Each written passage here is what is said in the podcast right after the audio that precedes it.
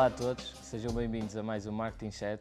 Hoje comigo tenho o diretor de marketing e gestor de e-commerce da Tifosi e Vila Nova, duas marcas de moda. É também licenciado e mestre pelo IPAM em gestão de marketing e tem 15 anos de experiência no mercado no setor do vestuário. Comigo tenho David Gouveia.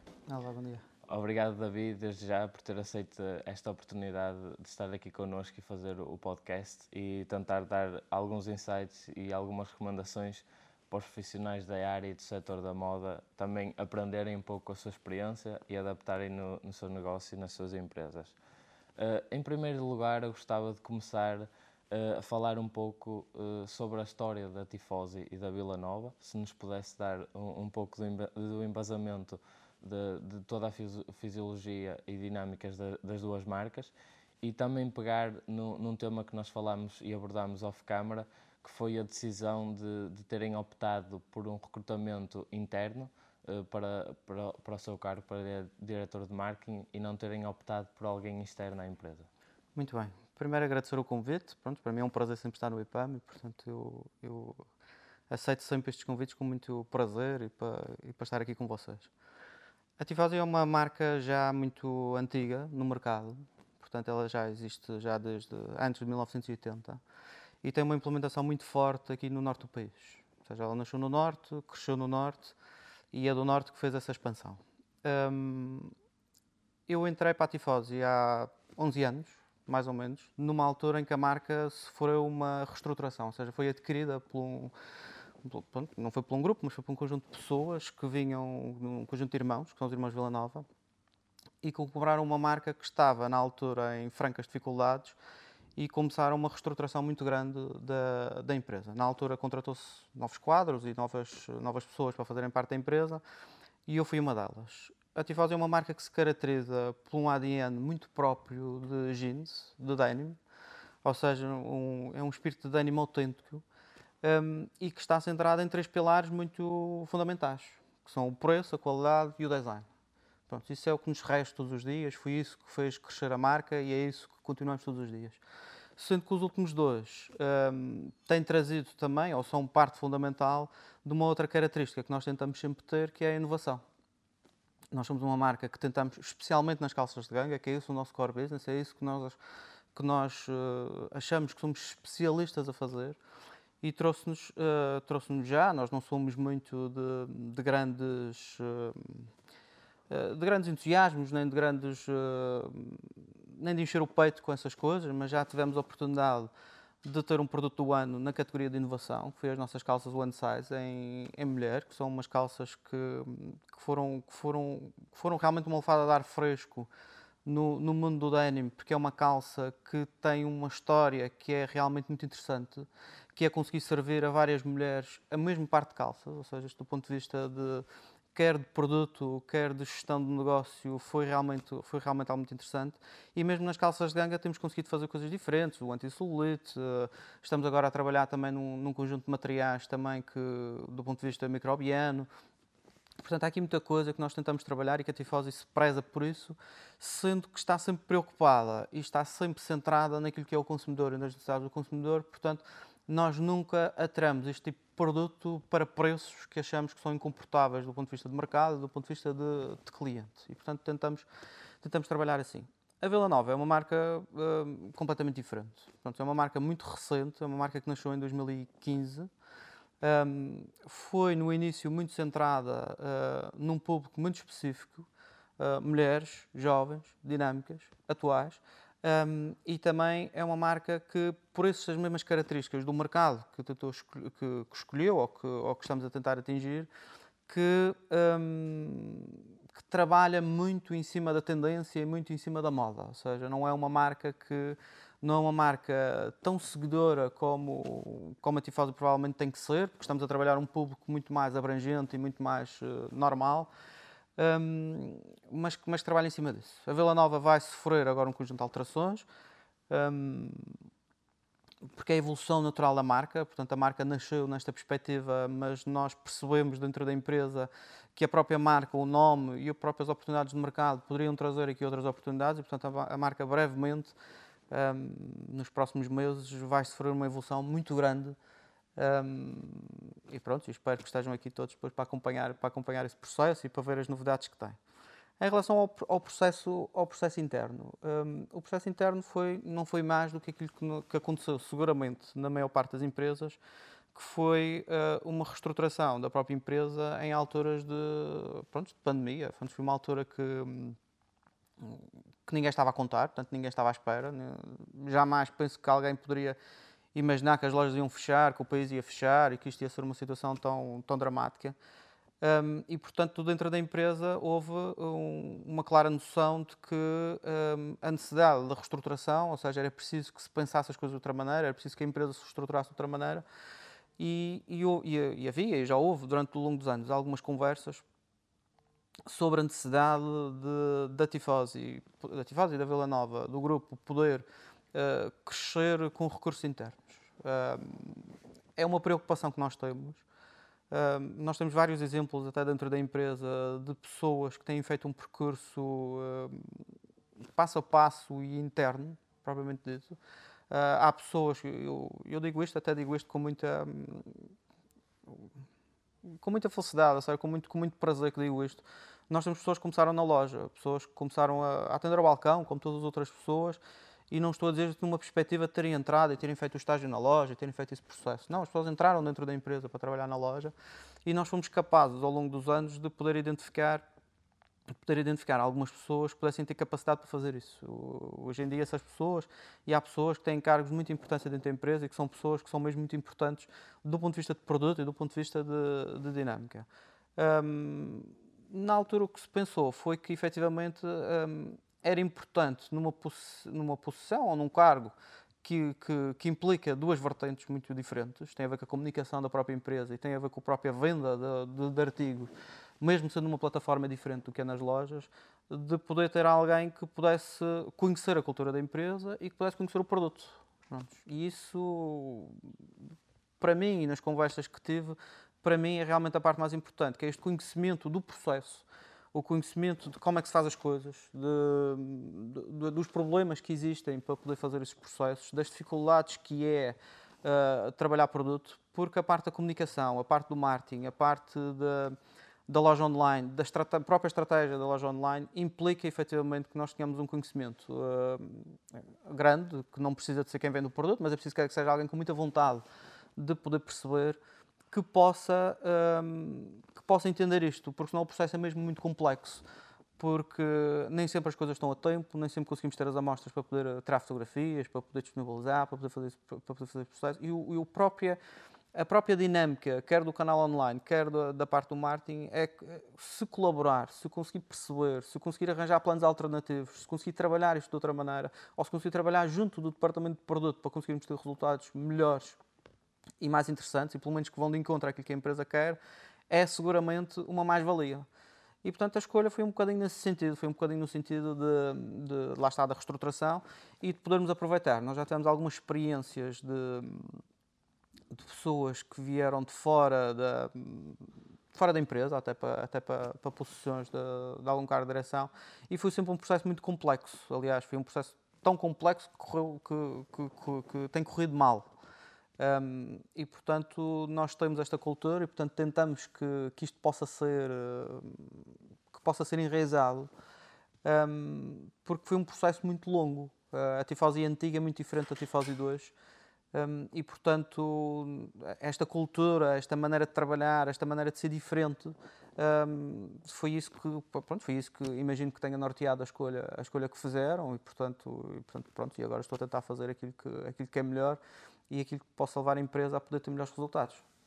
E, e isso que falou, eu, eu recentemente até uh, acabei de ler um livro do Phil Knight, o fundador da Nike, e consigo uh, relacionar o, o, que está a falar e o caso da Tifosi com a fundação e, e, o método que eles utilizaram na estruturação da empresa, que foi, eles começaram com os fundadores, que era o Phil Knight e o Bowerman, eram duas pessoas que estavam ligadas ao mundo do atletismo, apesar do Phil Knight ser contabilista, ele era atleta, corria, e o, e o Bowerman era treinador até de, de atletismo do, dos Estados Unidos. E o método que eles utilizaram foi mesmo focar-se nesse nisso do, do, do atletismo, uh, criar sapatilhas para isso, porque sabiam efetivamente todos os processos, o que é que os atletas sabiam, e mesmo no recrutamento, como estava a falar, eles recrutavam uh, pessoas que eram atletas e que sabiam exatamente como vender esse tipo de produtos. E em, em setores específicos, como é o do vestuário, como é o do calçado, etc., é muito, muito fundamental as pessoas saberem todo o processo, desde a produção, desde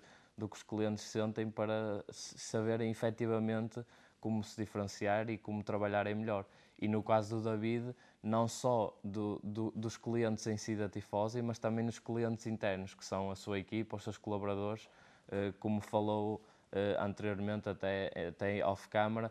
Eh, neste momento, como diretor de marketing, já, por já ter passado em várias funções, já sabe quando é que as pessoas estão a dar alguma desculpa ou quando é que pode ser mais benevolente ou, ou tenue e quando tem que ser mais exigente, porque já conhece todo esse processo e, e é uma diferenciação que, como tem dito, tem corrido muito bem.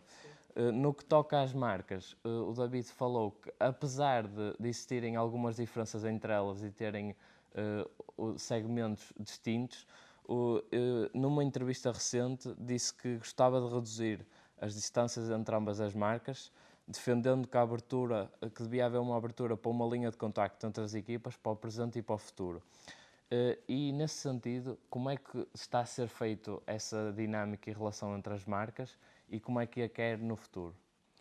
Deixa-me só dar uma nota daquilo que disseste, que eu acho que realmente é, é mesmo muito importante. Eu, as empresas, e eu no meu caso em específico, e vou falar por mim, porque o resto não, não, não posso efetivamente falar, um, as empresas têm que ter consciência que um, têm que cultivar know-how e têm que crescer know-how dentro da empresa. E, portanto, é muito importante, na altura que fazes a seleção das pessoas, que entendas isso. Ou seja, se as empresas continuarem à procura sempre uh, de pessoas que tenham know-how e que tenham conhecimento sobre o mercado, atravessam seguramente dificuldades. Eu costumo reger os meus uh, recrutamentos mais do que competências por caráter e personalidade. Porque isso é que para mim é fundamental. E é isso que não se ensina. É isso que as pessoas levam para as empresas e que é muito difícil tu moldares. Tudo o resto, tudo o que tem a ver com know-how, tudo o que tem a ver com conhecimento é uma questão de paciência. É assim, se as empresas tiverem paciência para poder ensinar as pessoas e para poder desenvolvê-las nesse sentido e nessas competências, é relativamente simples de, eh, de, de, produzir recursos humanos, vou dizer assim, que é para não, não me levem a mal, estamos a falar de pessoas, mas, mas, mas, mas no fundo é isto. Um, e às vezes é essa paciência que falta. Pronto, e é essa paciência que às vezes torna as pessoas com, já com alguma experiência com uma formação à mesma. Porque um, sem ter essa paciência com as pessoas, ninguém evolui. Porque ninguém chega ao mercado de trabalho a saber tudo e a ter conhecimento, apesar de das faculdades como o IPAM fazerem um trabalho muito bom, na minha perspectiva, de tentar dar instrumentos, não deixam de ser instrumentos. Pronto, e esses instrumentos é preciso que depois se consiga uh, ensinar às pessoas como é que se trabalha sobre esses instrumentos. Se tiveres as bases, depois tudo é simples. Mas é preciso um grau muito, muito grande de, de paciência, eu insisto nisto, um, quer, dos, quer dos colaboradores, quer das próprias empresas. E isso parte das empresas, que têm que dar confiança às pessoas, que essas pessoas vão ter esse tempo para poder fazê-lo e que vão ter paciência para ensiná-los a fazer esse processo. E o caso da NAC que estavas a falar é, relembra-me um bocadinho isto. É muito bem, pronto, nem todas as pessoas podem ser. Uh, as pessoas até podem ser atletas, podem ser tudo, mas ter conhecimento do negócio é um processo diferente. E, portanto, a empresa tem que conseguir cultivar isso. É um dever da empresa uh, poder fazer esse processo. E é um dever de quem está em funções de direção uh, preparar as pessoas para isso tudo. Portanto, isso é efetivamente fundamental.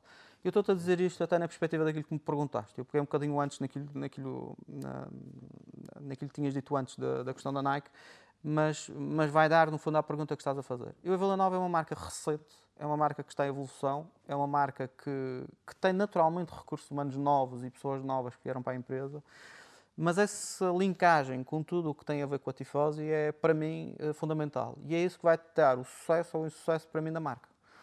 Eh, porque tu, o facto de teres uma estrutura já muito antiga, já uma estrutura que tem know-how, que, que sabe o que fez bem e que sabe o que fez mal, uh, que consegue passar essa, essas ideias, deve fazer eh, da Vila Nova uma marca ainda mais forte no início.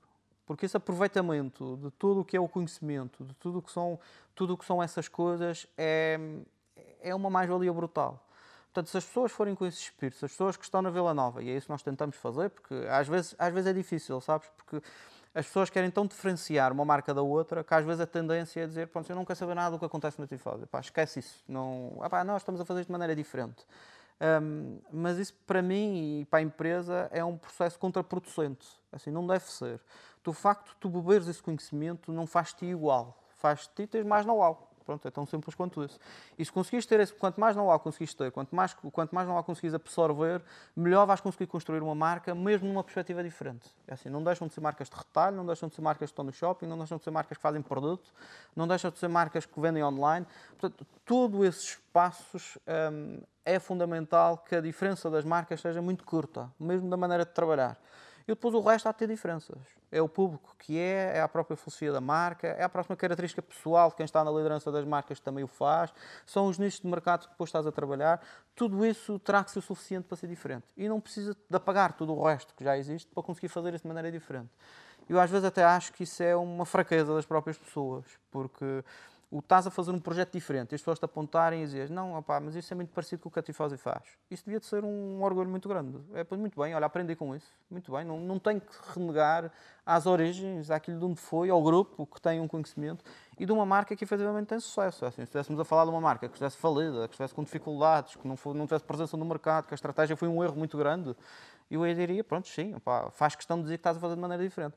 Agora, no resto, eu acho que isso é que isso é fundamental. O aproveitamento disto ou não, pronto, é sempre muito complexo. Eu disse que isso era uma intenção, continua a ser. A minha é seguramente, eu ainda por cima, como sou responsável pelo marketing e pelo e-commerce das duas marcas, faço questão que seja assim, portanto, para mim, ah, isso para mim é uma evidência.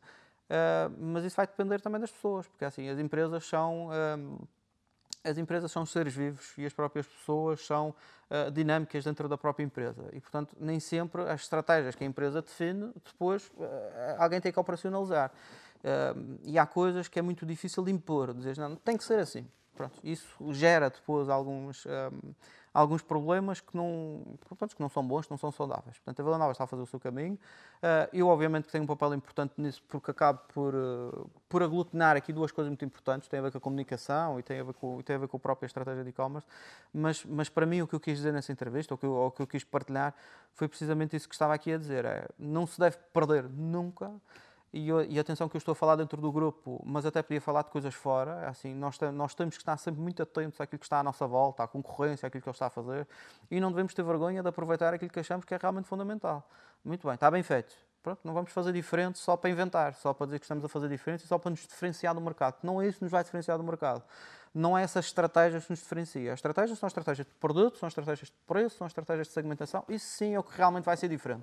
E o resto, depois que anda à volta disto, nós devemos sim, sempre um, aproveitar e poder perceber o que, é que, o que é que está a acontecer e poder perceber a maneira melhor de fazer esse processo.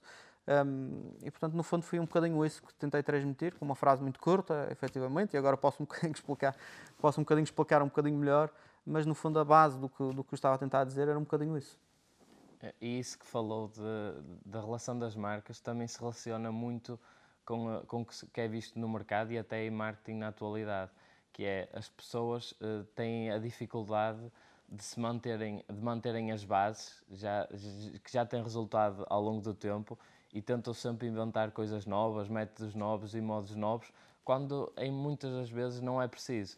E há essa dificuldade, e ainda bem que na Tifose não é assim e que tem-se visto nos vossos resultados, que é de saberem que já tiveram a experiência, já bateram com a cabeça, já, já souberam que paredes é que não têm que, que passar, já têm os recursos internos, portanto, não adianta andarem a fazer coisas novas. Claro que têm sempre inovar e estar atentos ao mercado e saber o que é que se está a passar, mas mantendo as bases sólidas e toda a estrutura que, que têm, claramente que, que vão se diferenciar e, e, destacar perante toda a outra concorrência. Agora, antes de entrar no tópico do e-commerce, eu gostava de pegar que o David falou da importância de, de, de, se analisar toda a estrutura interna, de se valorizar o talento da empresa, eh, de captar e reter os talentos, também olhar para o mercado de, de todas as oportunidades e ameaças que possam aparecer e mesmo a concorrência. Eh, e era interessante saber a opinião do, do David eh, sobre a importância de uma estratégia de marketing antes de se avançar para a operacionalização eh, de um planeamento de, de um e-commerce ou de, de, qualquer eh, sentido em lojas online? Olha, eu já tive a oportunidade de dizer muitas vezes, e às vezes em conversas que tenho, até do ponto de vista pessoal, uh, que para mim o marketing é uma filosofia de gestão. Pronto, nada melhor, ainda bem que estou aqui no IPAM, porque foi aqui que aprendi, uh, que aprendi sobre marketing, mas para mim é mesmo isso. Um, e a Tifosi teve um, um processo evolutivo que eu acho que é paradigmático com aquilo que deve ser o marketing. Pronto. Mesmo que as pessoas por vezes não tenham noção disso. Pronto, eu às vezes converso com algumas pessoas, pronto, até conversas, outra vez, conversas relativamente informais, um, e às vezes as pessoas descrevem o que estão a fazer e o que fizeram e o que, e o que planeiam fazer sem ter um bocadinho noção de que, de que estão efetivamente a fazer marketing. As pessoas associam, e vocês sabem disso também quanto eu, as pessoas associam muito ao marketing a uma parte muito específica que tem a ver com comunicação e publicidade, Uh, mas o marketing, como filosofia de gestão, às vezes dá-me um gozo muito especial das pessoas, uh, pessoas, e às vezes até próprias pessoas da empresa, desvalorizarem muito o marketing, a dizer que isso não tem nada a ver que não tem nada, mas depois ouve-se no discurso todo aquilo que eu aprendi aqui dentro desta casa, que tem a ver com filosofia de gestão, que tem a ver com pensar cliente, com, com tudo o que está feito, ser feito não do ponto de vista de produção, mas do ponto de vista da venda e do cliente. E a Tifosi fez o processo que fez. A Tifosi fez um processo, hum, hum, na minha opinião, hum, de grande valor de, de transformação de uma marca numa coisa completamente diferente. A Tifosi antiga não é provavelmente, não é provavelmente o teu tempo, não, não não, não, não, não deverás ter conhecimento do que era a Tifase antiga, mas a Tifase antiga era uma marca muito, muito, muito diferente da que é hoje. Era uma marca para a família, era uma marca de preços altos, era uma marca de. Pronto, disso mesmo, de, para todos, para a mãe, para o filho, para o, para o tio, para o primo. E, e, portanto, isso fez o seu percurso, uh, foi uma estratégia que estava definida, estava definida para a administração na altura, mas o processo de refundação da própria marca, para mim, é um espelho. Uh, é um espelho muito bom do que é fazer uma estratégia de marketing numa empresa, e até numa empresa que já, estava, já, já existia. E foi feito um processo que se definiu o que é que nós achávamos que o cliente queria, ou seja, do estudo de mercado que fizemos, o que é que achamos que faltava no mercado e o que é que os clientes queriam efetivamente, e depois esse processo não foi feito de um dia para a noite. Ou seja, nós não transformamos a marca do que era para o que é hoje num ano nem em dois. É um processo que eu atrevo-me a dizer que até ainda não está concluído, que ainda estamos a fazer esse processo. Um, e esse processo implica todas as áreas do marketing. Implica tudo. Implica a parte da produção, implica a parte do preço, implica a parte dos canais de distribuição, implica tudo isso. E o primeiro passo que a empresa deu foi, curiosamente, fechar lojas. Ou seja, quando compramos a Tifado, quando compramos, não, quando, quando as pessoas que, que compraram a Tifado, das primeiras coisas que fizeram foi muito bem.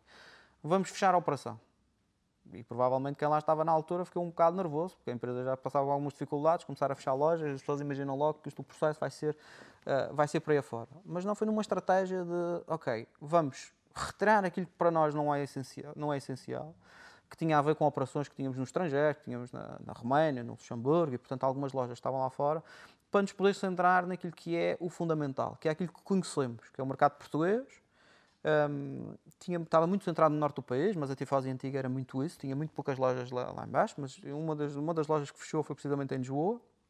Centramos aqui no norte, que foi aquilo que também conhecíamos e que sabíamos o que é que era, para recomeçar o processo. E esse processo teve a ver com, como estava-te a dizer, de vertentes muito diferentes. Tem a ver, preço.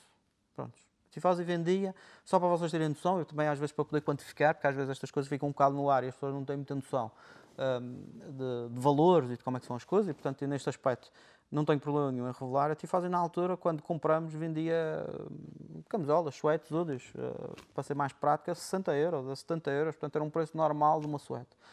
Hoje é muito raro vender suetes por mais de 20 euros, mais de 30 euros. Isto é um processo que demorou 5, 6, 7 anos. Isto não se faz de um dia para o outro. Porque este processo envolve toda a cadeia de produção e toda uma equipa de produto e toda uma equipa de design para poder desenvolver artigos neste aspecto. Porque tens de trabalhar matéria-prima, tens de trabalhar relacionamento com fornecedores, tens de trabalhar design, tens de trabalhar tudo, tens de trabalhar como é que vais transportar, tens, tens de trabalhar margens, tens, tens de trabalhar este processo, tem que ser tudo trabalhado. E isto, eh, infelizmente, e é um e é, um, e é um mal que eu acho que hoje em dia uh, as pessoas sofrem, que é do imediatismo. De, pronto, olha, eu quero fazer isto, muito bem, pronto, e para o ano já tem que estar pronto e já tem que estar a trabalhar. E isto é um processo que, para ser feito com pés e cabeça, para ter estrutura, não se pode fazer de um ano para o outro. Porque mesmo a questão dos preços e das margens é um processo relativamente simples de fazer uma vez. Um, eu farto-me dizer isto e, e, agora já não estou tão ligado ao produto, mas, uh, mas, mas, ainda dizia às minhas equipas: eu, eu fazer uma negociação uh, para ter preços mais baixos, manter margens e fazer uma vez é uma coisa muito simples, não, não é nenhuma ciência espacial. É, é se sentar numa sala, é ir viajar, é estar com os fornecedores, é poder estar com eles e poder fazer um poder conseguir conversar, conseguir convencê-los, ter capacidade de negociação, mas não é um processo muito complexo. O problema vem todos a partir daí é muito bem, eu quero fazer mais barato, porque preciso de margens, porque preciso de, preciso de oferecer produto mais barato. Mas o processo todo a partir daí é muito complexo. Quer o processo de produção, quer o processo de acompanhamento, quer o processo de, depois de transporte, quer o processo de qualidade depois das próprias peças. Porque tu queres, obviamente, oferecer um produto que, tenha, que seja mais competitivo no mercado, mas não queres oferecer um produto pior, porque ninguém está nessa estratégia. Ninguém está na estratégia de dizer, olha, eu vou fazer uma coisa mais barata, mas vai ser pior porque o cliente vai perceber. Olha, era 30 euros, mas agora é 20. Pronto, olha, tem uns buraquinhos na t-shirt, mas pronto, olha, mas ele sabe que é mais barato e, portanto, tem. Isso não existe. As pessoas querem a mesma coisa a preços a preços mais acessíveis, mas querem qualidade, obviamente. E, portanto, esse trabalho todo é um trabalho muito complexo que envolve muito tempo. Porque o próprio relacionamento que tu tens que ter com o fornecedor é um processo que tem que ser trabalhado. E isso às vezes é uma coisa que não que é subvalorizada dentro das empresas e quem está fora, que é um, uma boa equipa de produto não é só uma equipa que sabe negociar, é uma equipa que sabe ter relacionamentos. Uh, porque é preciso estar com o fornecedor, é preciso conversar com ele, é preciso criar ligação, é preciso, é preciso envolvê-lo, é preciso que ele perceba que faça parte do processo e é preciso que tu o trates de maneira a que ele entenda que faça parte do processo, quer do ponto de vista ético, quer do ponto de vista pessoal. E se isso acontecer, tu consegues fazer o processo. Porque nós fizemos, e, e, eu, e eu pessoalmente na minha área fiz, e tenho muito orgulho em ter feito isso, eu fiz este processo com os mesmos fornecedores. Ou seja, eu não tenho, e eu olho para trás e às vezes e às vezes reflito um bocadinho sobre isso, eu nos últimos 5, 6 anos não tenho um, um naipe de fornecedores muito diferente daquilo que tinha. Mas consegui coisas diferentes com cada um deles. E é muito complexo, e se vocês pensarem um bocadinho e entendem bem, é muito complexo tu dizeres a um fornecedor que estás a produzir uma t-shirt ou qualquer coisa e que estás a pagar 10 euros ou 20 euros, mas que para a próxima tens que lhe dizer que vais fazer a mesma t-shirt, mas que vais querer pagar menos. Quem está do lado lá, obviamente que uh, precisa de uma explicação para isto. E quanto melhor preparado ele estiver para isto, mais fácil vai ser. Porque senão tu fazes a estratégia na tua cabeça, defines como é que queres ser e depois surpreendes depois, quer, o, quer os fornecedores, eh, quer as pessoas que estão contigo, com coisas diferentes. Uh, e isso tem, tem tradicionalmente, uh, pronto, tem tradicionalmente dificuldades. Portanto, este processo de construção é um processo muito lento. E o marketing acompanha isto tudo, porque se há coisa que eu acho que é muito importante, se há coisa que eu, que eu, que eu levo, do, que levei do IPAM, um, e que acho que o IPAM faz isso muito bem, tem a ver com a vontade de relacionamento, com a vontade de comunicação, com a vontade de estar a, de, de, falar com as pessoas, de poder estar. Porque isso as pessoas têm que entender que têm que levar isso não só para dentro das empresas, mas para os relacionamentos que têm fora. Pronto, hoje em dia fala-se muito de networking e, e tudo o que tem. Eu compreendo a importância nisso, acho isso muito acho, acho muito subavaliado esse, esse processo, porque acho que está toda a gente focada nisso, em vez de estar focada nas competências. É mais importante conhecer muita gente do que ser muito bom naquilo que se faz. É mais importante contratar alguém que conhece muita gente ou alguém que, que apresenta resultados e que sabe o que fez, por muito que não seja a pessoa mais visível do mundo. Um, mas é preciso que se leve isso também para relacionamentos fora da empresa. Nós temos que conseguir fazer este processo. Um, e o marketing, para mim, está sempre presente nisso tudo. Portanto, a Tifosi fez esse processo muito assente no que é para mim uma estratégia, uma filosofia de gestão focada no cliente, ou seja, nós entendemos bem o que é que o cliente queria e, portanto, fomos atrás disso, uh, não focados mais na margem, na parte da produção e todo o resto naquilo que conseguimos. Fomos à luta com isso e ainda vamos hoje. Portanto, o processo ainda hoje é um processo muito que está ongoing que, que, ainda hoje estamos a tentar alinhar alguns aspectos. Há coisas que nós entendemos, quer na nossa matriz de produto, quer na nossa estratégia de distribuição, que achamos que poderia estar melhor, que poderíamos trabalhar de uma maneira e podíamos fazer isso. A Vila Nova, deixa só que te diga, é uma perspectiva completamente diferente. A Vila Nova nasceu de uma maneira diferente. Um, e apesar de serem duas marcas de retalho e, e duas marcas que provavelmente as pessoas uh, até uh, de futuro vão confundi-las um bocado, elas são mesmo muito diferentes, porque, é outra vez, toda a estratégia de marketing, toda a estratégia, de, toda a filosofia de gestão foi criada de maneira diferente. A Tifosa tem uma estrutura uh, muito completa, está presente em, em, em muitos sítios, tem, tem, tem canais de distribuição em tudo. Trabalhamos retalho, trabalhamos uh, multimarca, trabalhamos shopping shop, trabalhamos uh, web, portanto, trabalhamos tudo, enquanto a Vila Nova já nasceu com uma perspectiva diferente. E outra vez nasceu de uma necessidade que nós identificamos no mercado que existia, que era ter uma marca de acessórios, muito bem, mas que fosse uma marca por outro retalho, ou seja, que não fosse uma marca. Apesar de nós sabermos que a Tifosi tinha este, tinha este negócio e tem muitas e tem muitas vantagens, está presente nestes canais de distribuição todos, nós identificamos que efetivamente o que era preciso nesta altura era uma marca de retalho, mas uma marca que estivesse muito próxima do cliente, que fizesse coleções muito próximas, que, uh, que fizesse o que nós chamamos a, a fast fashion, ou seja, coisas para o momento, produções no imediato, e que não tivesse amarrá-la e não tivesse amarrá-la e outra vez lá está é o que, eu estava a dizer é assim o marketing as pessoas às vezes não têm muita esta noção um, e o facto de ouvir o, o Dr. Daniel Sá dizer que o marketing é muito recente e que em Portugal está, está presente há pouco tempo, e efetivamente eu acho que as pessoas, muitas das pessoas praticam marketing sem saber muito bem o que é que estão a fazer, ou pelo menos sem associarem a isso.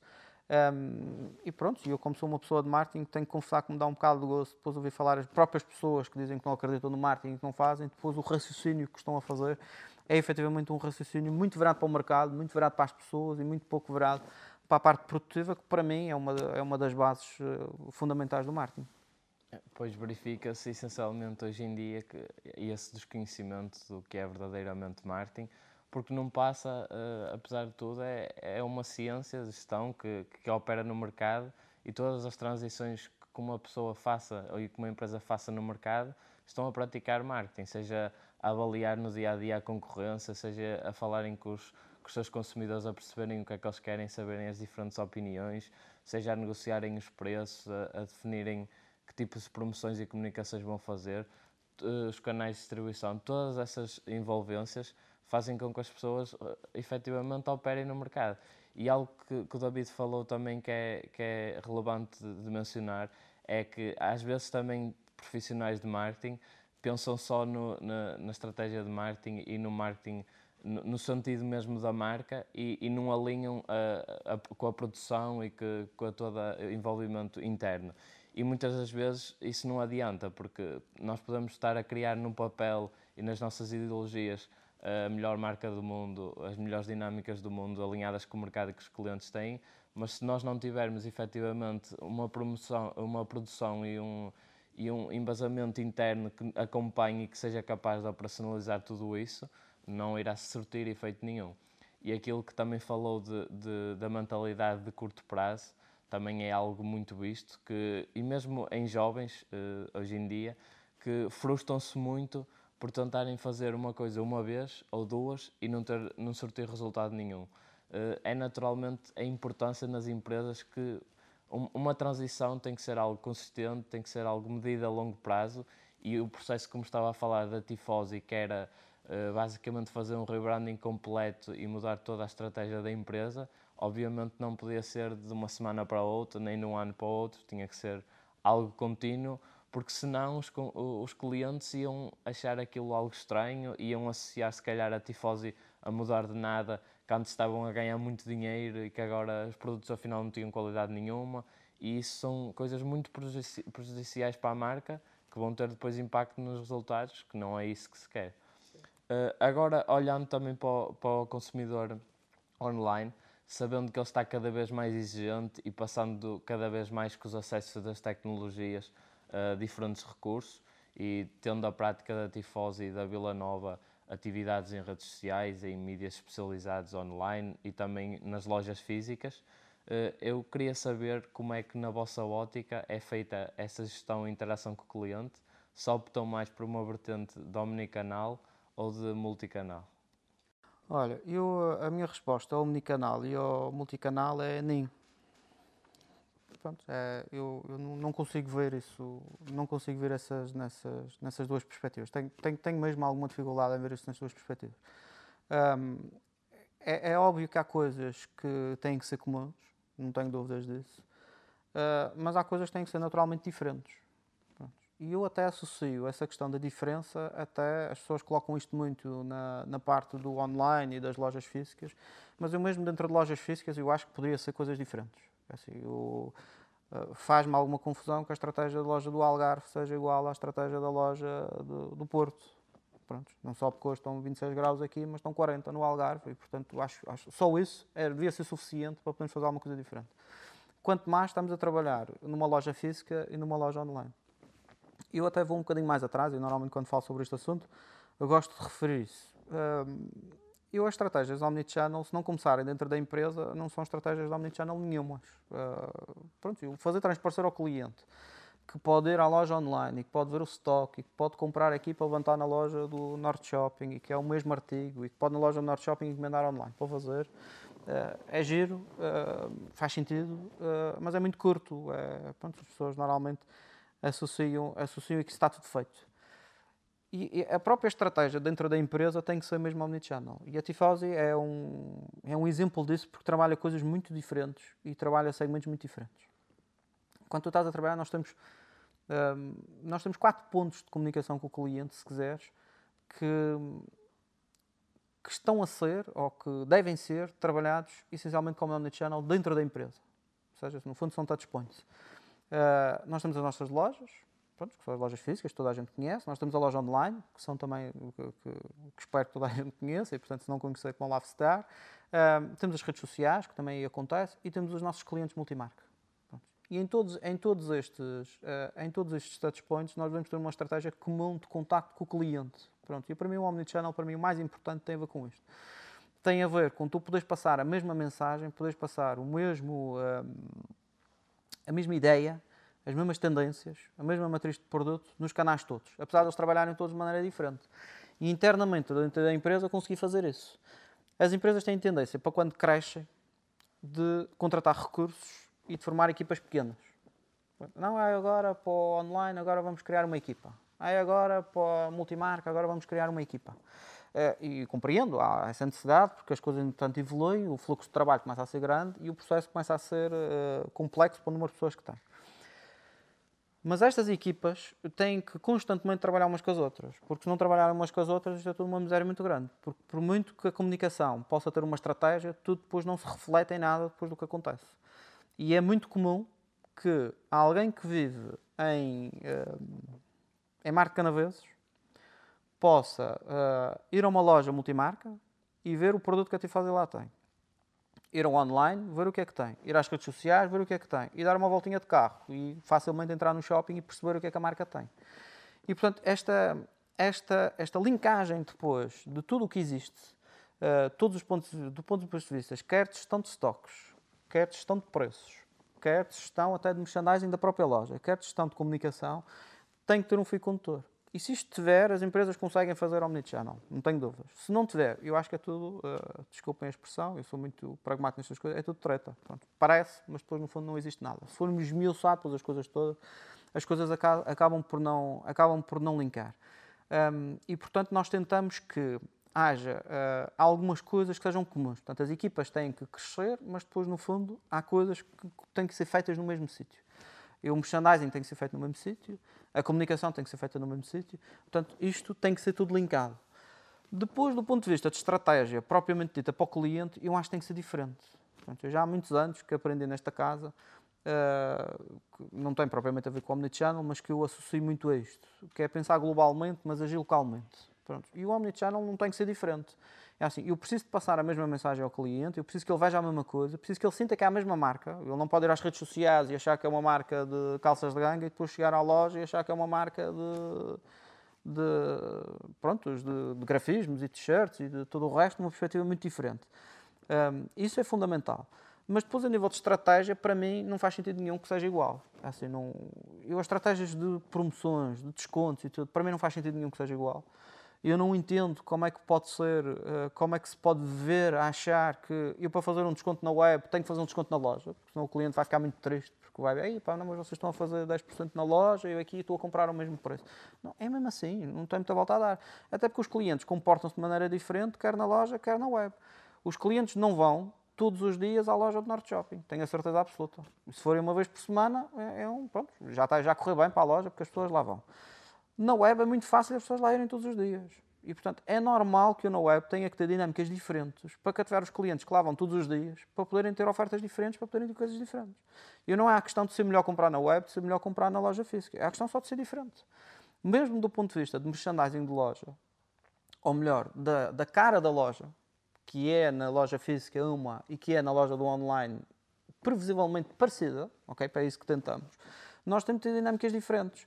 A sequência com que eu troco a frente de loja, ou os timings com que eu troco a frente de loja do, do Norte Shopping tem que ser necessariamente diferentes do que a que eu troco a frente de loja numa loja online. Precisamente pelo mesmo motivo. Eu, nós vamos à loja do Norte Shopping 15 em 15 dias, ou uma vez por semana, ou de mês a mês, às tantas algumas pessoas, e algumas nem isso, porque não vão ao shopping, e portanto ver a mesma montra, eh, ou tu trocando a loja uma vez por mês, provavelmente é suficiente numa loja online, que a frequência de visitas que as pessoas têm, se tu não estiveres a trocar o que estás a oferecer e a dinâmica que estás a oferecer, as pessoas quando entram acham que estás a vender exatamente a mesma coisa, quando na realidade não é exatamente essa. E portanto, estas dinâmicas têm que ser naturalmente diferentes e adaptáveis. Um, agora, por isso é que eu digo nem. Assim, eu, eu às vezes tenho, tenho até alguma dificuldade em, em, definir estes processos e em definir estas coisas. Da mesma maneira que acho que a loja do Algarve, provavelmente em determinada altura, tem que estar a vender calções, enquanto loja no Norte Shopping ainda tem que estar a vender calças. E, portanto, a montra, o, o primeiro mannequim, a primeira mesa, provavelmente já tem que ter calções, enquanto aqui no Norte Shopping, aqui no Norte, provavelmente ainda estás a vender calças de ganga, porque o tempo é diferente, porque as pessoas são diferentes e depois porque, essencialmente, o próprio cliente é diferente. Enquanto no Algarve tens um turismo muito, muito alto e pessoas que lá vão para fazer verão e que, que vêm do agora nem tanto, porque as coisas estão um bocado mais complicadas, mas que vêm, do, mas que vêm de Londres e que vêm da Alemanha, e que vêm dos, com climas completamente diferentes e, portanto, que na altura querem comprar algum artigo que provavelmente não têm em casa e querem comprar na loja, querem aproveitar o verão querem fazer isso tudo. Aqui, às tantas, isso não acontece. As pessoas, a roupa que trazem é a roupa que efetivamente vestem. O próprio cliente lá embaixo, eu em Beja, uh, começa a vender calções seguramente muito mais cedo do que começa a vender no Porto, porque a temperatura chega aos 40, 45 graus, portanto é normal as pessoas andarem de calções. Aqui no Norte, feliz ou infelizmente, dependendo do, do, dos gostos que temos, queremos mais calor ou mais inverno, não é isso que acontece. Na semana passada estávamos com 17, 18 graus. Portanto, a própria dinâmica das próprias lojas tem que ser obrigatoriamente diferente, porque se não for diferente, estás a errar num dos sítios. Uh, e, portanto, um, sim, omnichannel, mas para mim é omnichannel dentro da empresa. Pronto, eu dentro da empresa acho que sim, acho que é fundamental termos esse processo. Para fora, pronto, claro, a estrutura, sim, não tenho dúvidas. Pontos de ligação, sim, não tenho dúvidas. Aproveitar sinergias, claro que sim. É assim, eu se puder ter uma pessoa na loja que quer um artigo que não tenha stock e que eu possa lhe oferecer para ele comprar na loja online, claro, é uma vantagem, estou a vender mais e, portanto, isso é uma vantagem para o cliente mas do ponto de vista estratégico mesmo, eu acho um erro se forçar esta questão do Omnichannel. Acho um erro forçar que seja tudo igual, acho um erro forçar que, que esteja preocupado que, ah, que o cliente tem uma oferta na loja que não tem no, na loja física e que não tem no online, da mesma maneira que para mim não é problemático que tenha uma oferta na loja física que não tenha no online. Portanto, são dinâmicas que existem, que dependem também um bocado dos resultados, depende da dinâmica que estás a ter e depende do tipo de cliente que estás a ter na loja. Portanto, eu, para mim, hum, eu digo sempre, para mim é um bocado nem, uh, fico um bocado na dúvida até, se, até, onde, até onde é que devemos ir, até onde é que não devemos ir, mas se quiseres, na minha cabeça, definir este processo, para mim é um bocadinho assim. E, e isso são duas dicas muito, muito importantes para, para, as pessoas que nos estão a assistir lá em casa, para os jovens uh, estudantes e para também os empreendedores das empresas que estão a ver, que é, primeiramente, fazer uma adaptação uh, cultural de, dos seus produtos e de, de, da sua abordagem ao mercado, não só em países externos, mas também em várias zonas distintas dentro do país, saber adaptar aquilo que estava a dizer, consoante as condições meteorológicas, consoante mesmo as pessoas do Porto não são iguais às pessoas do, do Sul, tem que haver essa distinção. E outra coisa que falou também é não se deixar levar e terem atenção para, para termos na moda, como o Omnichannel e Multicanal, porque senão acontece como há empresas que até eu como consumidor posso dar um exemplo, obviamente não vou falar nomes, mas já tive em eh, lojas de roupa em que eu ia à loja física e eles me diziam uma coisa para falar online, depois eu contactava o serviço online e eles diziam uma outra e eles eh, ao cliente final comunicavam como sendo uma empresa que fazia omnicanal, mas depois efetivamente não tinham estruturação nem recursos internos para o fazer. E isso era precisamente o que o David estava a falar. Antes de entrar para o mercado e assumir isso e se destacar isso como a diferenciação da empresa, primeiro é preciso olhar para internamente e estabelecer o omnicanal dentro da empresa e depois de ter isso bem alinhado é que se vai passar para o mercado, caso contrário eh, é o insucesso que não é o que se quer. Eu sou muito, deixa-me só dizer uma coisa, porque eu, assim, eu sou muito uh Uh, eu, eu sou, sou mesmo muito forte defensor uh, das estruturas internas das empresas. É, é, é, para mim realmente um pilar fundamental. As empresas não se constroem de fora para dentro e se não tiverem uma boa estrutura dentro, têm mesmo muita dificuldade, eu acho.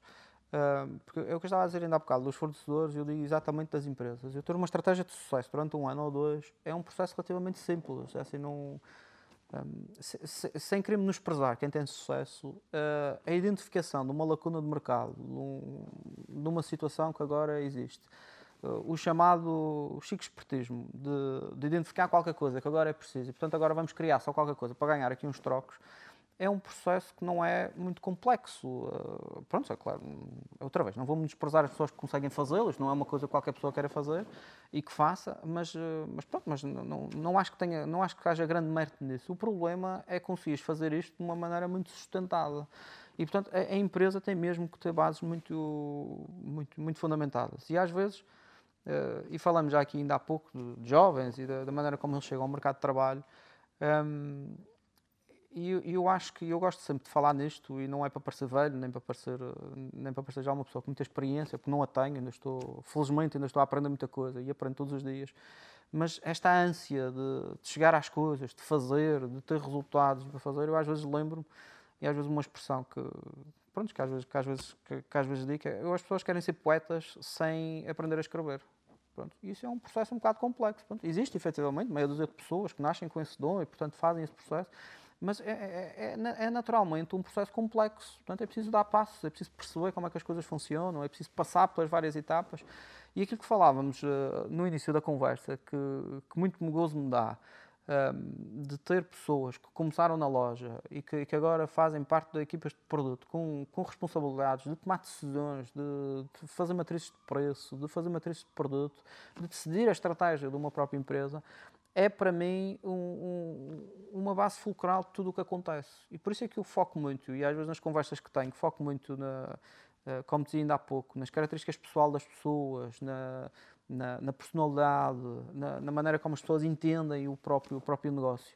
Mas sempre pensando numa responsabilidade muito grande que as empresas têm, que é de dotar essas pessoas de ferramentas, porque senão não interessa nada. É assim eu entendo que, que, que, às vezes posso dizer às pessoas que é preciso ter um bocado de paciência uh, para fazer as coisas e para poderem crescer e para poderem, para poderem ser melhores colaboradores e para poderem ter a oportunidade de ter, de ter destaque dentro das próprias empresas, mas, quer dizer, mas também compreendo que as empresas têm que conseguir transmitir isso às pessoas. As pessoas têm que sentir também que todos os dias estão a evoluir e que todos os dias dão oportunidades diferentes e que todos os dias podem, podem podem construir as suas carreiras dentro das próprias empresas. Até porque não há assim tantos lugares dentro das empresas. E pensando friamente, é um processo um bocado complexo. Uma pessoa entra dentro de uma empresa para uma determinada função. Pronto, muito bem. E agora quer fazer a função seguinte. Mas é assim, para fazer a função seguinte é preciso despedir o gajo que lá está. Pronto, muito friamente é preciso que isso aconteça. Portanto, é preciso termos esta noção. A pessoa que lá está pode também ser uma pessoa de valor. Portanto, precisamos de esperar a nossa altura, precisamos de esperar o nosso, o, o nosso período.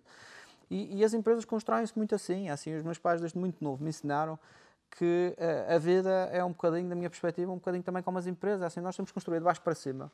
Temos que conseguir assentar muito bem os pilares que temos, porque senão a casa vai crescendo, vai crescendo, vai chegar uma altura vai cair. Não tem hipótese. Se a base não estiver bem feita, tu, à medida que vais acrescentando andares, ela vai começando a inclinar até o ponto de cair. Pronto, é tão simples quanto isto.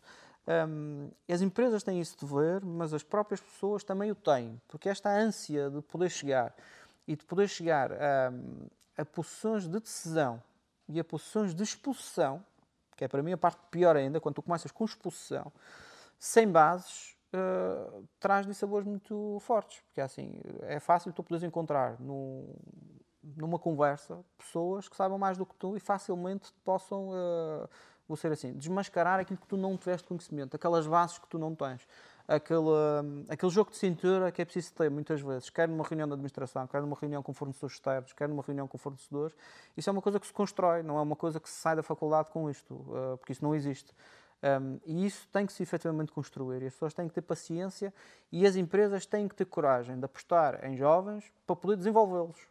Porque isso é que transforma as próprias empresas, é isso que cria a cultura da empresa. Porque tu, quando vais buscar pessoas que fora, uh, com todas as valências que elas possam ter ou com todos os conhecimentos que elas possam ter, trazem-te outra cultura. Vão-te inserir qualquer coisa que é de outra empresa.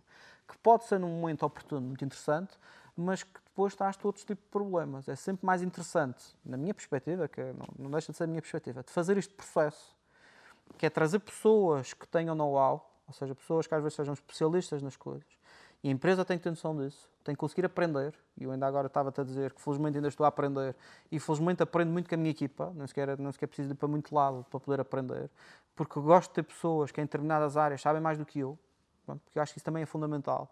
É não terem quem, em posições de, de liderança, de alguma responsabilidade, alguém que tenha mania, que sabe tudo de tudo, porque o mundo evolui e porque não era preciso jovens, não era preciso pessoas como vocês. É assim, se, se, as pessoas que lá estão há muito tempo já soubessem tudo, pronto, escolhavam de vir à faculdade. Entravam dentro da empresa, as pessoas ensinavam o que é que se fazia e, e o processo era tudo muito tranquilo. Portanto, essa juventude, essa dinâmica, isso tudo é, é extraordinariamente importante dentro das empresas. É, e é preciso que as próprias pessoas que estão na liderança consigam entender isso. Não tenham medo de ter pessoas na empresa ou ter pessoas na equipa que saibam mais do que elas determinadas áreas. Isso não, não é um receio nenhum. Uh, as pessoas têm medo e normalmente associam a falta de confiança. Lá está, são as pessoas que quiseram ser poetas sem saber, sem, sem saber uh, escrever sequer. Porque sabem que sempre fizeram aquilo daquela maneira, mas não sabem exatamente porquê. Não sabem quais são as regras, não sabem quais são as pontuações, não sabem como é, não sabem nada disso. E portanto, quando chega alguém que lhe começa a dizer duas, duas coisas um bocadinho diferentes do que sabem, as pessoas têm tendência para tapar o progresso dessas pessoas. E isso faz mal não só às próprias pessoas, às equipas e às empresas. E isso é muito fundamental que isso possa acontecer. Eu foco muito isto. Uh, e tenho sempre, sempre que converso com alguém, tenho, tenho, tenho alguma noção de puxar este assunto e de, fazer, e de, e de fazer isto, porque eu acho mesmo, acho mesmo que Portugal perde, e Portugal perde do ponto de vista competitivo e de produtividade muito por estes dois fatores. Um, da pressa que as pessoas têm a chegar a determinados sítios e querem chegar lá, pronto, isso não tem preparação. Depois, assim, quando têm que gerir pessoas, como é que fazem? Se não aprendeste como é que fizeste, quando tens que gerir alguém, como é que tu ensinas a pessoa a fazer? não ensinas, não sabes fazer, tu próprio não o fizeste, não sabes como é que se faz, portanto, como é que tu consegues fazer esse ensinamento à pessoa que vem atrás de ti, que depois tens que geri-la e tens que conseguir ensiná-la a fazer? Não consegues fazer. E depois, nas próprias empresas, terem a noção que as empresas têm o dever de poder construir pessoas, construir trabalhadores. Mesmo que isso signifique que as pessoas não vão passar a vida toda dentro da empresa. E eu prefiro ter um bom colaborador durante um ano do que maus colaboradores durante 20. É assim, eu prefiro lá ter, uma pessoa que tenha competências, que seja muito boa e que consiga construir em cima dela, mas depois, um ano depois, vai embora, a empresa ganha muito mais com ela durante um ano do que ter lá uh, pessoas que não têm competências, que não sabem o que fazer, que estão lá só a ocupar espaço, mas estão lá durante 10 anos. E a gente depois diz, não, as empresas têm estabilidade, a empresa está tudo muito bem, não muda os recursos humanos e não sei o quê. E eu às vezes pergunto, mas bom, é preciso pensar porquê. Porque assim, nem, nem, as empresas são sempre os melhores sítios para trabalhar, e nós temos a tendência sempre quando estamos num sítio do quintal do vizinho ser sempre melhor que o nosso, portanto há sempre a tendência de experimentar coisas diferentes. Portanto, eu tenho pessoas que estão na empresa sempre durante muitos anos e que estão sempre a fazer a mesma coisa e que não saem da lei, e eu para mim é um motivo de preocupação. Não faz muito sentido. É assim, para já a pessoa está acomodada, não quer fazer outras coisas. Depois, será que é assim tão boa profissional? Quer dizer, ninguém a quer, não há nenhuma empresa que a queira copiar, que a queira ir buscar. Hoje em dia, com os LinkedIns da vida e que não sei o quê, não falta. Uh, uh, scouting de, de, trabalhadores, portanto, ninguém fez perguntas, ninguém fez nada. Portanto, estas reflexões é preciso que as pessoas possam entendê-las, quer de um ponto de vista, quer do outro. Porque se não for entendido das duas maneiras, vai correr sempre muito mal. E, e, pegando em tudo isso que o David falou e também na, na, sua experiência que tem tido na Tifosa e na Vila Nova, sabendo que o David assumiu o cargo que tem atualmente de diretor de marketing no início, a meio da, da pandemia que nós estamos a atravessar agora, eh, na sua opinião, o que é que mudou eh, relativamente ao David profissional, eh, o que enfrentava a nível interno e dos consumidores antes da pandemia e o que é que está a acontecer agora? Os consumidores estão mais exigentes? Como é que tem ocorrido essa dinâmica? Olha, eu. É verdade, eu assumi as coisas em, no pico da, da, da crise, se quiseres. Portanto, na altura que começamos a regressar um bocado do, do confinamento. Um, e eu não sou, hum, provavelmente pelo setor onde trabalho, eu não sou daquelas pessoas que defendem que está tudo diferente e que agora de repente mudou tudo e que as pessoas estão todas muito diferentes e que isto é um processo muito complexo e que a coisa... Eh, não, efetivamente o setor da mala já era um setor que estava muito exposto à questão do e-commerce, portanto já, está, já lá estava, já vendia, já a quantidade de marcas que, que eu tinha. Se trabalhasse noutros setores, provavelmente teria uma opinião diferente. já tive a ocasião de partilhar, é assim, é óbvio que as pessoas hoje em dia provavelmente estão disponíveis para comprar televisões online, ou para comprar sofás, ou para comprar uh, carros, ou uma coisa qualquer, que não gostariam às tantas há dois anos atrás, porque era impensável. Ninguém comprava, ninguém gastava, ou, não é ninguém. Há pouca gente que gastava 200, 300 euros numa coisa sem saber o que era, à espera que ela chegasse a casa e depois logo vejo o que é que tenho para pagar ainda por cima, que tenho que apagar sem ver. E portanto, esses setores, não tenho dúvidas, que estão, estão a passar momentos de transformação. Eu, na questão do, do setor da moda Hum, eu tenho uma perspectiva um bocadinho diferente. Eu tenho uma perspectiva que o que o setor da moda ganhou foram clientes diferentes, faixas etárias diferentes. Porque eu acho difícil que algum jovem de 20, 30 anos nunca, tenha, nunca tivesse feito uma compra de uma peça de roupa online. Há de existir seguramente, mas não há de ser a maioria. O que é que nós conquistamos? Trouxemos pessoas de 50, 60 e 70 anos, ou 40 e muitos, uh, para fazer compras online. Que não faziam. Que iam à loja comprar para a neta, que iam para a loja comprar para a sobrinha para fazer e que não estavam ligadas a este mundo de tecnologia. E isso é que para mim traz o verdadeiro desafio.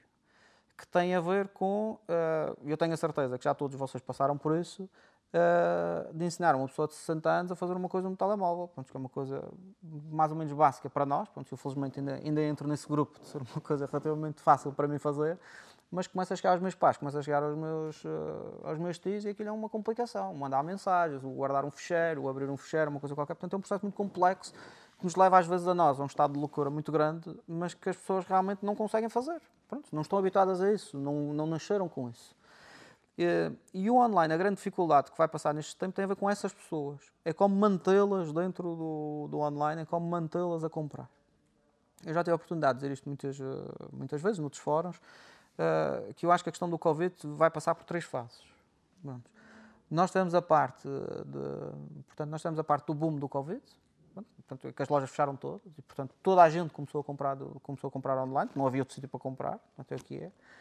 Nós passamos pela bolha do Covid, que é este sobredimensionamento do mercado, ou seja, as empresas, da maneira como elas estão a ver que este mercado se vai manter, que não vai seguramente se manter igual, é impossível. É assim, nem toda a gente que foi para o online vai continuar no online, nem toda a gente que comprava no online, a dimensão que comprava, vai continuar a comprar nessa dimensão. Não, é, para mim é uma realidade que não vai existir para passarmos depois pela ressaca do Covid, que é depois exatamente qual, qual vai ser a dimensão do mercado.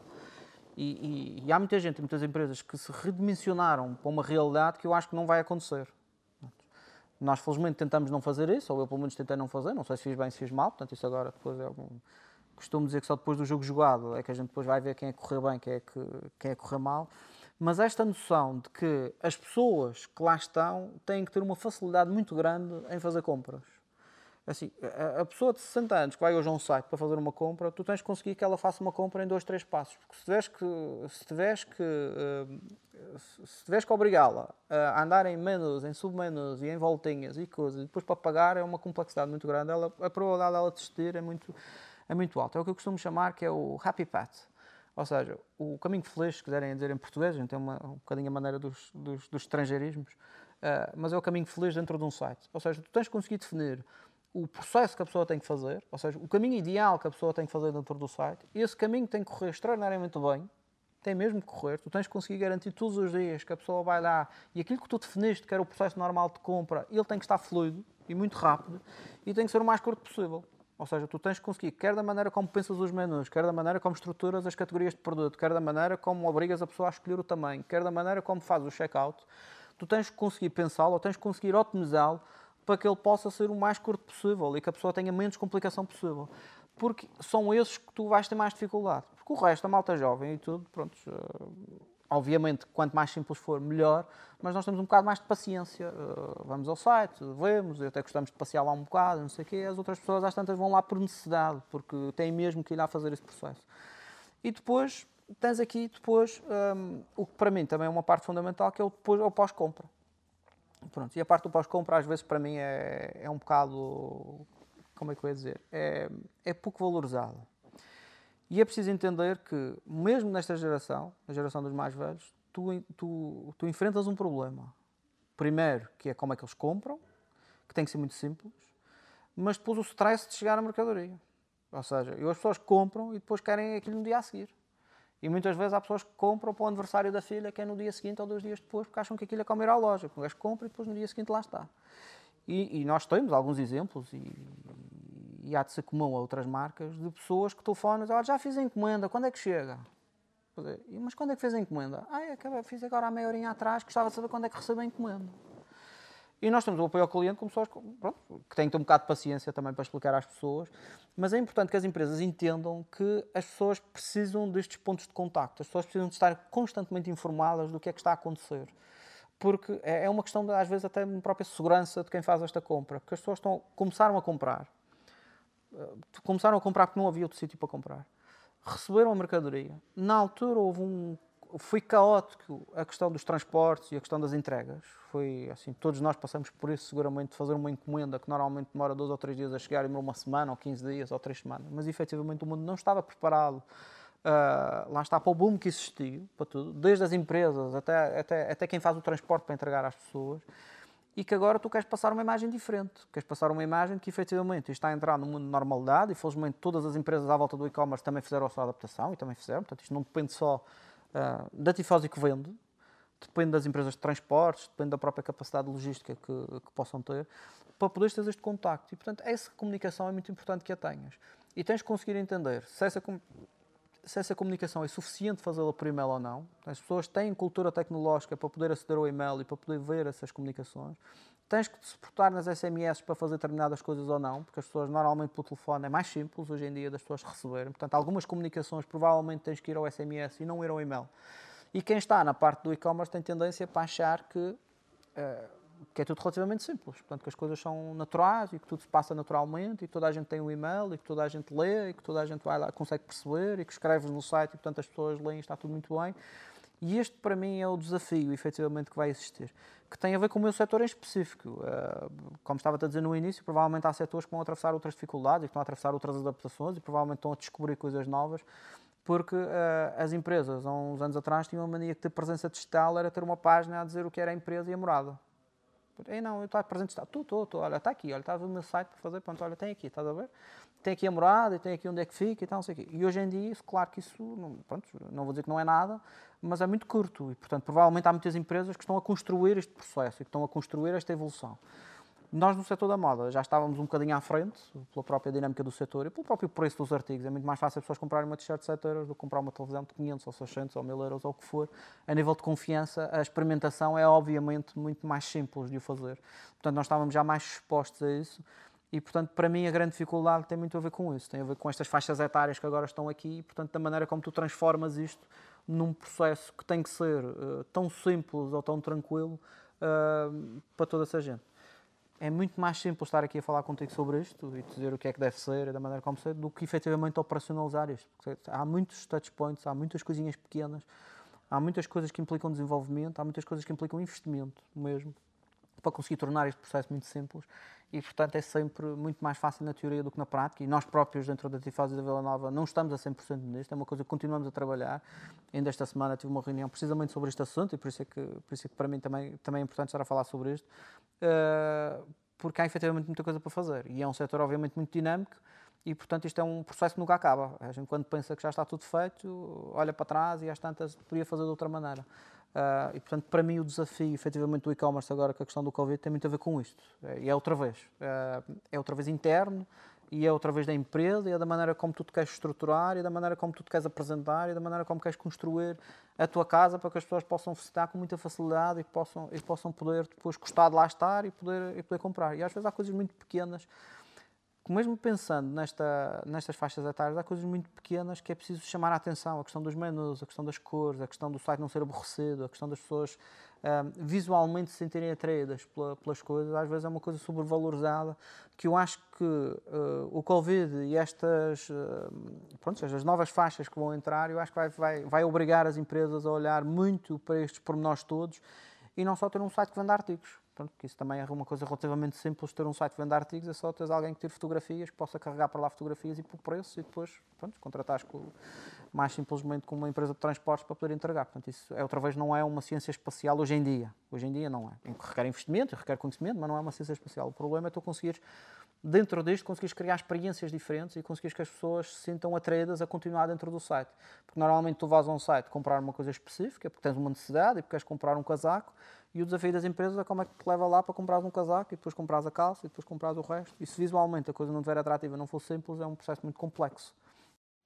E, e essas informações que o David falou uh, demonstram, um, identificam um problema que muitas vezes é visto no mercado português, no, no, no setor empresarial, que é primeiramente uh, a miopia que se tem no mercado, que olha-se apenas internamente para, para a empresa e não se pensa nos consumidores não tem uma mentalidade orientada para o mercado.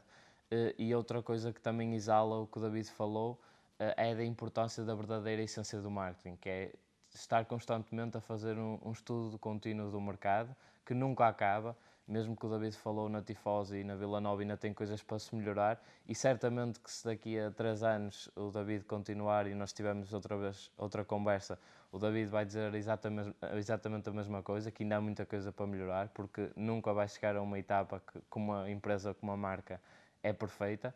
Eh, e isso demonstra o que temos vindo a falar, da importância de ter uma base eh, interna segura e sólida, de ter uma equipa, uma orientação para os clientes, saber exatamente o que é que eles querem, as suas dificuldades, as necessidades, para dar uma experiência ao consumidor muito mais fácil.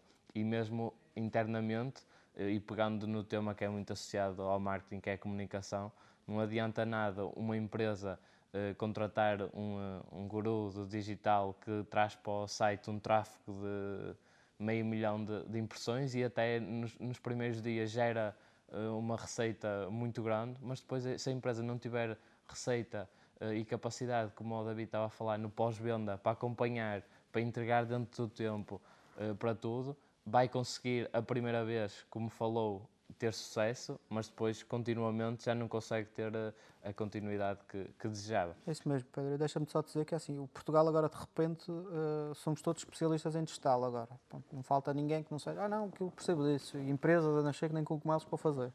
Mas o que tu estás a dizer é muito importante, é porque um, a estratégia das empresas tem que ser uma estratégia sustentável, se assim for o que a empresa quer. Pronto, eu já disse ainda há pouco, não falta chicos espertismos e pessoas que querem fazer negócios de curto, curto prazo, e muita gente às tantas que até ganha muito dinheiro e que, e que, e que contradiz aquilo que, aquilo que eu digo. Não foi, não foi assim que eu aprendi a, que eu aprendi a minha vida profissional a, a fazê-lo, mas, mas acredito que possa ser uma saída. É muito importante não dar passos maiores com a perna. E isso para mim é fundamental. É assim, tu se não tiveres o site a funcionar bem, se não tiveres consciência que ele está bem, é uma estupidez, estás a investir para trazer mais gente ainda para dentro do site. E eu costumo dizer que as empresas focarem, se, se conseguirem se focar mais em converter mais do que em gastar mais dinheiro para trazer mais gente, provavelmente têm melhores resultados e investem muito menos.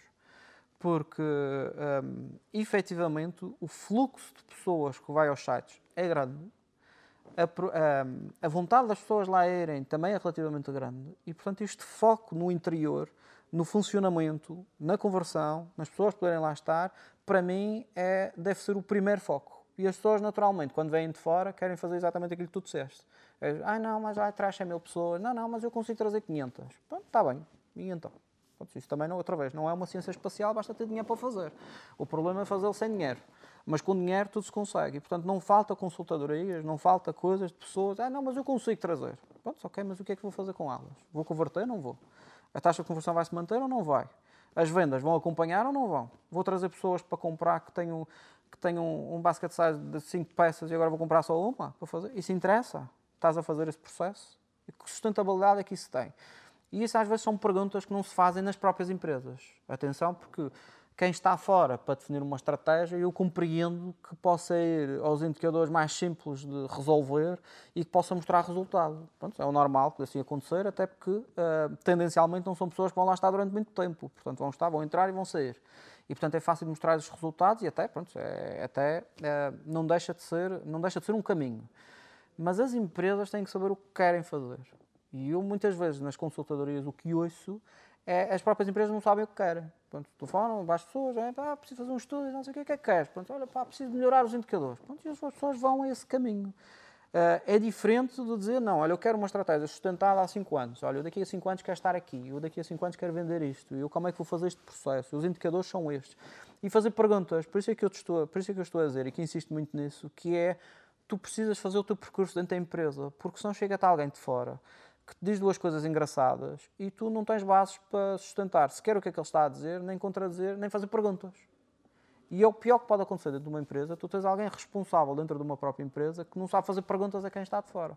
Porque senão apresentam-te um projeto e apresentam-te coisas. Assim, eu, eu não quero estar a, estar a te mentir por exagero, mas eu seguramente que todos os dias recebo uma mensagem no LinkedIn ou no e-mail da empresa, de uma empresa diferente que faz coisas diferentes no digital seguramente, pá, não, não quero estar a exagerar, eu ia dizer que mais do que uma, mas pronto, vou dizer só uma, que é para não, que é para não estar aqui, aqui em erro. é de que convertem mais, é porque trazem mais clientes, é porque trazem mais, eh, é que conseguem influências, é porque conseguem não sei o quê, é porque têm agora um não sei quem para poder... É, assim, é tudo o que possas imaginar, é apoio ao cliente, é, é softwares que fazem não sei o quê, tudo. Nunca recebi nenhuma de alguém que quer conversar comigo sobre uma estratégia há dois ou três anos. Nunca recebi. De alguém que me queira dizer e dizer onde é que a Tifosa quer estar daqui a três anos. Olha, podemos conversar, eu tenho uma estratégia para vocês há três anos para fazer isso. Não tem ninguém. E isso é que me deixa pena. Por isso é que eu digo que estamos, estamos cheios agora de pessoas que, que são especialistas no textal, mas que são especialistas no textal para aquilo que vão lendo na internet. E eu também leio, portanto também sei um conjunto de coisas. Mas que possam ter conhecimento de como é que se faz estas coisas dentro da empresa, vejo muito pouca gente. Vejo toda a gente muito focada numa coisa muito particular e menos focada no total. E as empresas hoje em dia, com o fluxo de informação que têm, com o conjunto de pessoas que, que têm, que, que é o que estou a dizer, eu todos os dias recebo informação, recebo uma pessoa diferente que me está a tentar vender uma coisa diferente. As empresas têm tendência para não ligar a isso. Porque é mais do mesmo. É mais outra vez alguém a dizer, olha, eu no curto prazo muito mais pessoas nesta loja. Pronto, ok, tudo bem. Pronto, olha, qual é a senha? Qual é o número da senha? Porque já tenho 50 para me dizer isso. Mas não tenho ninguém que me possa chegar à minha beira e dizer, olha, ver, olha, gostava de falar consigo porque eu tenho uma estratégia aqui há dois anos para fazer consigo.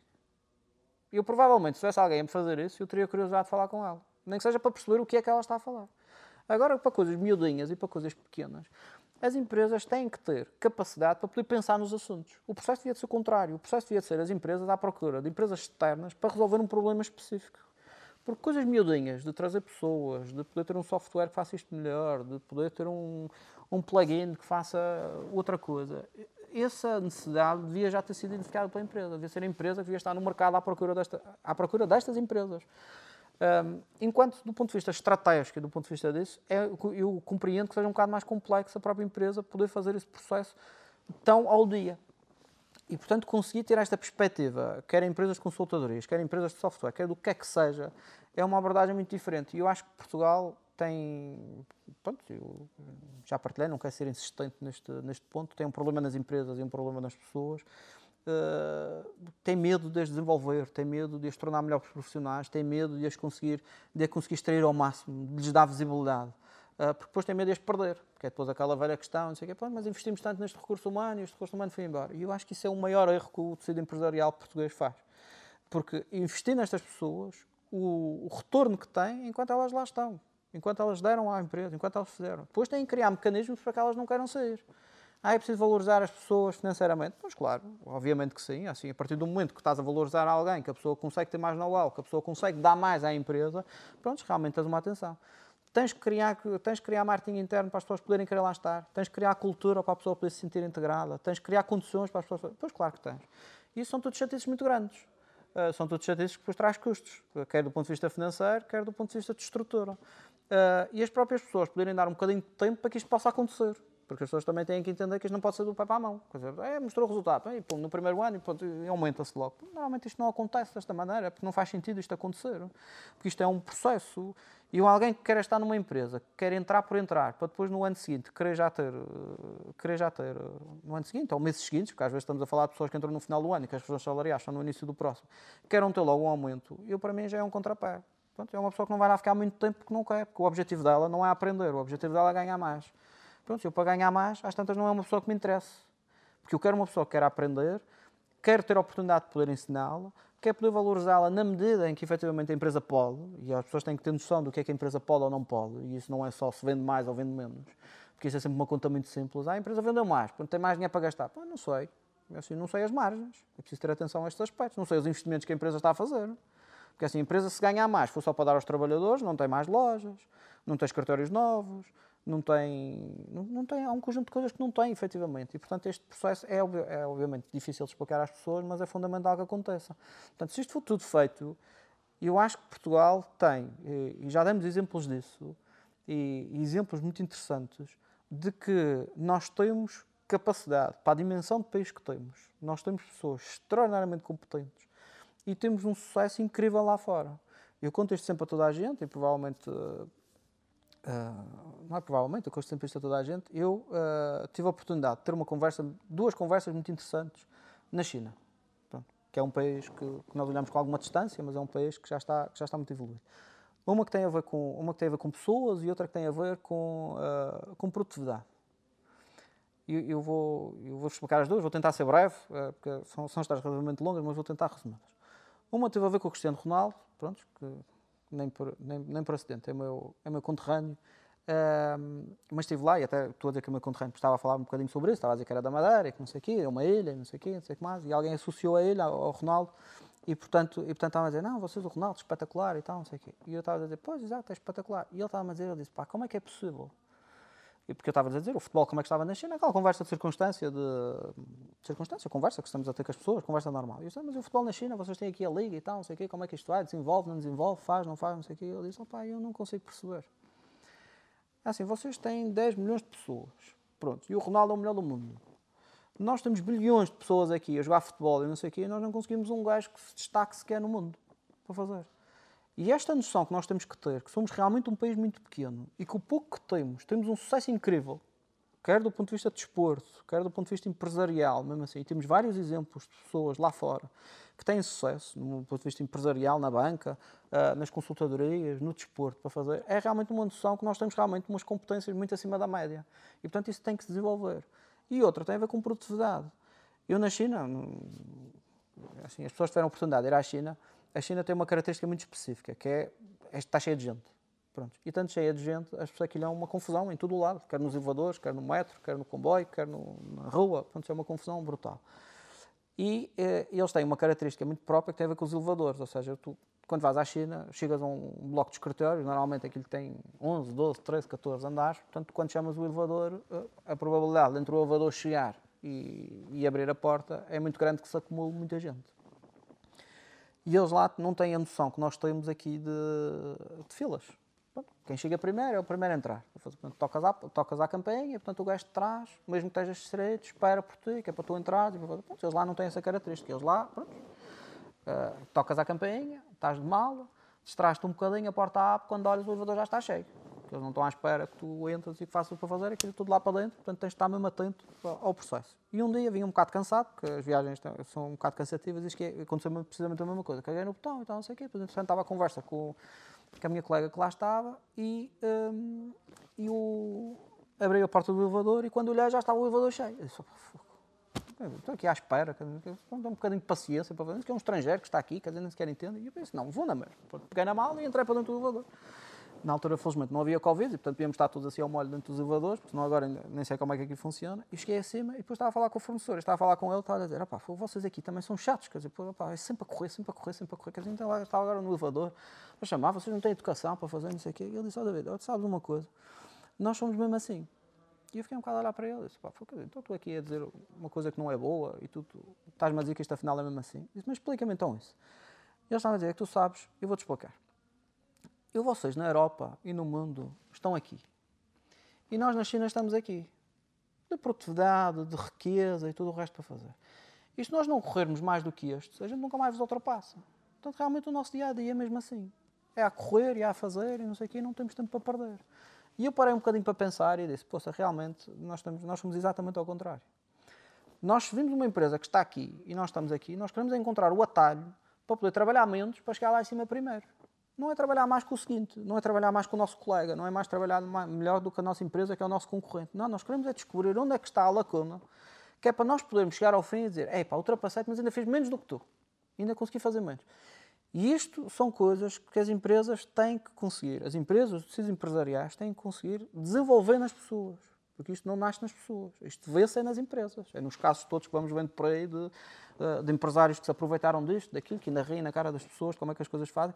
É estes os exemplos que nós, que vocês jovens, depois acabam por, por, por assistir e que depois vos faz moldar para fazer isto. Portanto, as empresas têm um papel fundamental neste, neste trabalho de conseguir mostrar às pessoas que não, isto é para fazer desta maneira. A nossa cultura é esta, nós vamos fazer isto, nós vamos tornar melhores profissionais. Porque quem faz estes atalhos encontra o atalho uma vez, mas não garante que encontre todas as vezes. Portanto, até pode ultrapassar, mas se a outra empresa estiver estruturada, aquilo mais depressa, logo que se logo que ele se distraia, vai ser ultrapassado outra vez, não tenho dúvidas, porque as pessoas vão descansar no, à sombra da bananeira, como se costuma dizer na minha terra. Um, as pessoas vão se sentar, vão estar sossegadas, porque vão perceber que isto afinal é um facilitismo e, portanto, olha, pá, não, é até consegui perceber, até ultrapassei, já estou à frente da concorrência, não sei o que é que vai acontecer? Vão se distrair, obviamente, vão ser ultrapassados e ninguém garante que consigam, consigam encontrar outro atalho um bocadinho mais à frente. E isto faz com que o país uh, não produza aquilo que efetivamente pode produzir e que os recursos humanos não sejam tão eficientes como são. Quando vamos para fora, tratamos de maneira diferente. Temos receio, temos aqui um bocado desta, deste como é que eu dizer, deste trauma de ser um país pequeno e de ser qualquer coisa, e portanto queremos mostrar serviço e queremos fazer, mas fazemos as coisas de maneira mais eficiente e somos mais produtivos que todos os outros. E não conseguimos fazer isso no nosso país, que é para mim a parte mais triste, porque acho que nós temos uma capacidade brutal para poder fazer coisas, uma capacidade brutal para poder, para poder, para poder estar cara a cara com grandes players no mercado e com grandes, uh, e com grandes empresas, com muito mais poder financeiro, com muito mais coisas. E a Tifaz é um exemplo disso. A Tifaz olha para tudo, mas o que olha é para os melhores.